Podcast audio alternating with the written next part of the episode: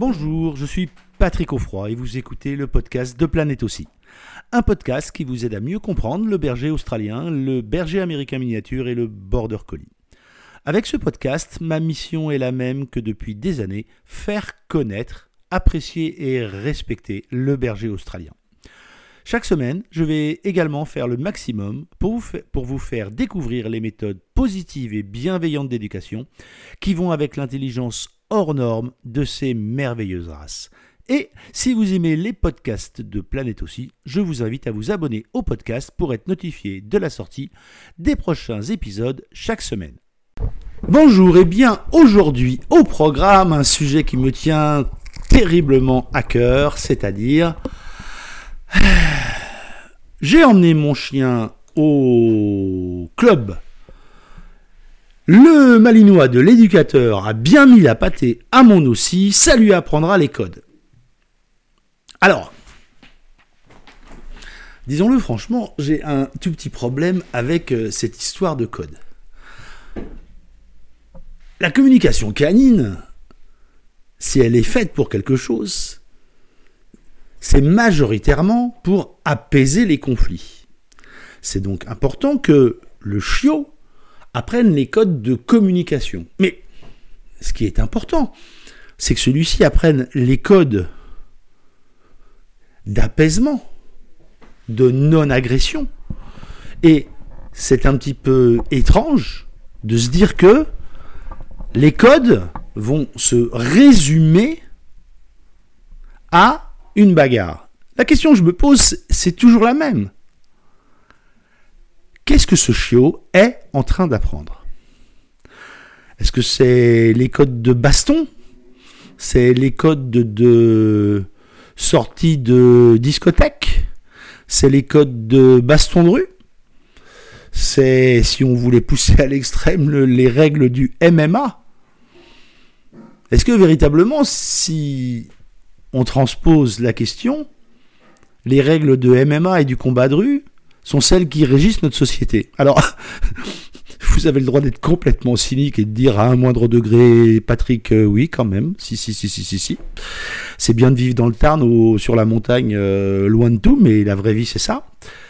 Bah, j'ai la faiblesse de penser que, heureusement, il y a des relations amicales, il y a des relations fraternelles, il y a des relations de jeu, il y a des relations immédiates, qui n'ont pas vertu à durer pendant mille ans. Et les chiens ont tout ça. Les chiens ont tout ça et la communication, elle doit être orientée par le propriétaire. Le leader contrôle les ressources et parmi les ressources, il y a les interactions avec les congénères. C'est à vous, les propriétaires, de contrôler et d'essayer de comprendre qu'est-ce que mon chiot, là, tout de suite maintenant, il est en train d'apprendre. Et surtout, autre point qui me tient beaucoup à cœur, le coup d'après. Le coup d'après, c'est une fois que j'ai compris ce que le chiot est en train d'apprendre, que peut-il en faire dans sa vie future? Si dans sa vie future, les codes de baston qu'il a appris avec ce malinois, c'est je me mets sur la figure avec euh, l'autre chien qui arrive sans me poser de questions, je suis pas du tout certain qu'il apprenne quelque chose qui soit positif pour ses relations futures avec les autres chiens. Ça, c'est le premier point. Le deuxième point, c'est oublier un point extrêmement important, c'est la discrimination. La discrimination, c'est quand le chien classe une partie, alors soit de la jante canine, soit des lieux, soit des personnes, soit les jouets, soit les activités, peu importe, et qui se dit ok ça c'est méga cool et ça c'est super pourri comme activité. Il peut se dire aussi ce qui ressemble à un malinois à partir de maintenant, vu comment je me suis fait bien mettre la pâtée, la prochaine fois que j'en vois un, eh ben je vais pas me laisser faire. Et au lieu d'attendre la pâtée, je vais anticiper et je vais attaquer tout de suite. Ou Donc là, on est d'accord que là où on pense qu'on a appris les codes canins à ce chien, il n'a en réalité appris que une relation de baston avec ce chien, et donc il peut discriminer en partant de l'idée que tous les chiens qui ressemblent à des malinois sont potentiellement des chiens qui vont lui mettre sur la figure, entre guillemets, lui apprendre les codes. Ha ha ha. Conclusion, ça c'est le premier cas. Deuxième cas, peut-être même encore plus ennuyeux. Le chien va vouloir éviter le conflit et va se retrouver dans la situation où dès qu'il va voir un chien qui ressemble à un malinois, alors il va prendre la fuite. Et là, là où on pensait qu'il a appris, encore une fois, des codes canins, on aura en réalité appris à son chien à se barrer dès qu'il voit un chien qui ressemble de près ou de loin à un malinois. Ça, c'est la discrimination. Mais une fois que la discrimination est mise en place, malheureusement, que ce soit dans les cas d'agression ou dans les cas de phobie, de fuite, on va avoir l'autre grand principe d'apprentissage qui est la généralisation qui va se mettre en place. Et la généralisation, c'est quoi? C'est se dire, bon ok, je me suis fait mettre sur la figure par un chien taille moyenne entre marron foncé et noir, poil mi-long. Qu'est-ce qu'il en est avec les chiens de taille moyenne, poil noir? Deux possibilités. Le chien a bien eu le temps de repérer le chien en question. Et pour plein de raisons, il a rencontré d'autres chiens, donc il ne va pas généraliser. Mais il peut généraliser aux chiens qui vont être en apparence proches de celui-là. Et qu'est-ce qui va se passer dans ces cas-là? Eh bien, il va avoir la réaction soit d'agression, soit de fuite, dont on a déjà parlé.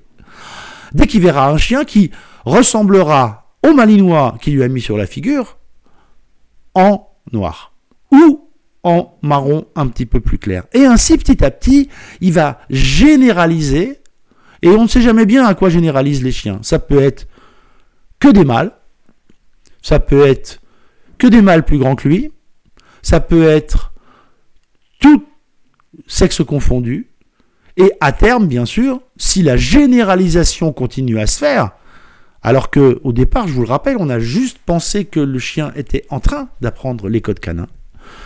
On a un chien qui va fuir systématiquement toute relation avec ses congénères parce qu'il il a généralisé à tous les chiens, quelle que soit leur taille, tous les chiens, quel que soit leur sexe, tous les chiens, quelle que soit leur euh, longueur de poil. Et à chaque fois, en fonction du choix qu'il aura fait, il va soit systématiquement fuir, soit systématiquement agresser. La difficulté qu'on a dans ces cas-là, et que je le comprends très bien, les propriétaires ont, c'est que celui qu'on appelle un éducateur n'est souvent qu'un moniteur. Alors, quand je dis que un moniteur, il n'y a rien de péjoratif là-dedans. Je connais énormément, sincèrement, je connais énormément de moniteurs de clubs qui font un boulot exceptionnel. Mais ces gens qui font un boulot exceptionnel, ils le savent. Leur action est limitée. Et elle n'est pas comparable à celle d'un professionnel qui, lui, est un éducateur canin, comportementaliste la plupart du temps, puisque les deux mots sont habituellement associés. Et ils n'ont pas cette notion du coup d'après dont je viens de vous parler. Et donc, vous vous retrouvez en tant que propriétaire face à quelqu'un qui a une carte d'autorité, dirons-nous, et qui est censé savoir ce qui est bon pour vous et donc bon pour votre chien. Et vous pensez à ce moment-là être en adéquation avec vos valeurs en apprenant à votre chien les règles de baston dans la rue ou les règles qui vont impliquer que vous êtes trop laxiste, disons le mot, par rapport à ce que d'autres personnes doivent pouvoir faire avec et à votre chien. Vous devez être toujours vigilant, vous devez toujours avoir l'ouverture d'esprit pour vous dire, ok, le coup d'après, c'est quoi? Ok, le, là, mon chien, il est mal, mais est-ce qu'il apprend quelque chose qui va être bon pour l'avenir? C'est là où vous devez avoir du recul, c'est là où vous devez avoir beaucoup de connaissances et surtout faire confiance à votre chien et vous dire que si vous le mettez dans une situation où il est mal à l'aise, il risque de vous en vouloir et les aussi sont assez forts pour ce genre de choses. La perte de confiance, la perte de connexion que peut induire ce genre de choses est extrêmement importante parce que le berger australien ou le BAM, il se dira Ouais, ouais, bah à l'arrivée, euh, je suis monté dans la bagnole, je pensais qu'on allait faire une super bonne balade en forêt tous les deux et que ça allait être vraiment être l'éclate. Peut-être même tu m'aurais lancé un bâton. Et puis finalement, à l'arrivée, qu'est-ce qui s'est passé? Tu m'as emmené voir euh, un abruti de clébard qui m'a foutu sur la gueule. Alors peut-être que le prochain coup, quand tu me diras waouh, ça serait trop bien, si tu voulais bien que on, on monte dans la voiture, peut-être que votre BAM ou votre aussi, il va dire deux minutes là, attends. Euh, tu m'emmènes où exactement? Donc, soyez extrêmement vigilant aux apprentissages que votre chien est en train de faire. Vous pouvez penser qu'il apprend quelque chose de bien, mais peut-être que si vous pensez au coup d'après, vous allez vous rendre compte que ce que vous êtes en train de lui apprendre, c'est d'être soit un chien phobique, soit un chien délinquant. À très vite Merci d'avoir écouté ce podcast jusqu'au bout. J'espère que l'épisode vous a plu. Avant de vous quitter, je vous invite, euh, comme toujours, à vous abonner au podcast pour ne pas manquer les prochains épisodes et surtout, n'oubliez pas de laisser une note 5 étoiles et un commentaire sur Apple Podcast. Cela vous prend moins d'une minute et vous n'imaginez pas à quel point cela aide à faire connaître le podcast à plus de monde. Et en plus, je suis toujours content de lire tous les commentaires. N'oubliez pas d'aller voir également le site planètebergeraustralien.com, tout attaché en un seul mot sans accent, pour d'autres ressources. Amitié du Tarn et à très bientôt sur le podcast Planète aussi.